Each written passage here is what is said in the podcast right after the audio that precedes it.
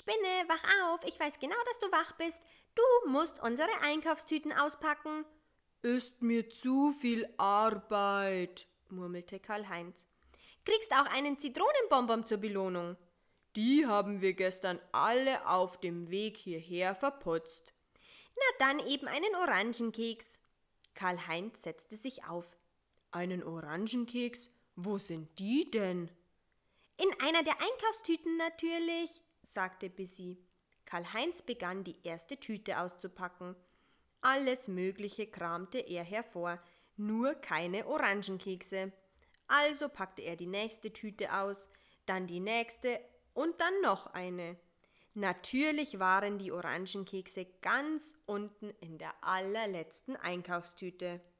Na also, jetzt hast du alles ausgepackt, lobte Bissy. Blieb mir ja nichts anderes übrig, knurrte Karl-Heinz, der genüsslich an einem Orangenkeks knabberte. Aber wofür brauchen wir eigentlich das ganze Zeug? Dabei zeigte er auf die unzähligen Kerzen, Sterne, Glaskugeln, Glittergirlanden, Schleifen und Tannenzweige. Damit schmücken wir jetzt das Netz, schließlich ist Adventszeit. Den ganzen Plunder willst du im Netz verteilen? fragte Karl-Heinz ungläubig. Nein, nein, nicht ich. Du, ich bin ja leider verhindert. Unmöglich. Wenn ich das alles im Netz aufhänge, kann ich nicht genauso gut auch Warnschilder aufstellen. Vorsicht, Spinnennetz, bitte weiträumig umfliegen. Eine Spinne, die was auf sich hält, die schmückt ihr Netz in der Adventszeit. Dann fängst du eben mal keine Beute, das schadet gar nicht, du bist eh viel zu fett. Karl-Heinz fasste an seinen dicken Bauch. Eine Zeit lang etwas weniger essen täte ihm wirklich sehr gut, und ein bisschen Bewegung konnte auch nicht schaden. Wenn es seinen Weihnachtsbraten so freute, könnte er zur Einstimmung getrost ein bisschen Adventsschmuck aufhängen. Denn merke, glückliche Weihnachtsbraten sind leckere Weihnachtsbraten. Na gut, was muss ich machen? fragte Karl Heinz. Du steckst die Kerzen in die silbernen Kerzenhalter und dann verteilst du sie rundum im Netz. Dann nimmst du die Weihnachtskugeln und auch den ganzen Rest und machst es damit ganz genauso. Herrje, muss man dir denn alles erklären?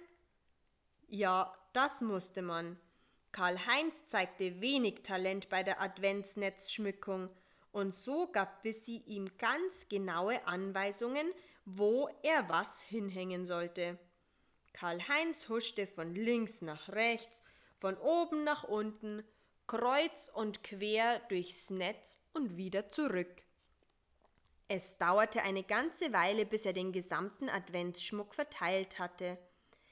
Völlig erschöpft ließ er sich schließlich auf sein Sofa fallen. Als er wieder zu Atem gekommen war, sah er sich in seinem Netz um. Doch, ja, es sah sehr gemütlich aus und lecker, denn rings um sein Sofa lagen noch die vielen Süßigkeiten verstreut, die er aus den Einkaufstüten hervorgekramt hatte. Das kann natürlich nicht so bleiben, sagte Bissy streng. Am besten du packst alles hübsch auf einen schönen großen Teller. Mit dir hat man nichts als Arbeit. Wozu soll ich das alles erst auf einen Teller tun, wenn man sowieso gleich auf ist? brummte Karl-Heinz missmutig. Schlecht gelaunt türmte er alle Süßigkeiten zu einem köstlichen Zuckerberg. Das war anstrengend. Wenn man so viel schuftet, kann man sich ja auch mal was gönnen, sagte er und langte mit beiden Händen in den Berg aus Süßigkeiten. Und ich? Krieg ich nichts von dem Zeug auf dem Teller? fragte Bissy. Nein, sagte Karl-Heinz ungerührt. Du kriegst nichts von den Süßigkeiten. Schließlich hab ich sie geschleppt, ausgepackt und auf den Teller getan. Und den ganzen Schmuck im Netz, den hab auch ich aufgehängt. Du bist schließlich nur mein Weihnachtsbraten. Und Weihnachtsbraten bekommen nichts vom Süßigkeitenteller. Das ist ein eisernes Gesetz. Bissy war stinksauer auf Karl-Heinz. Sie redeten den ganzen restlichen Tag kein einziges Wort mehr miteinander.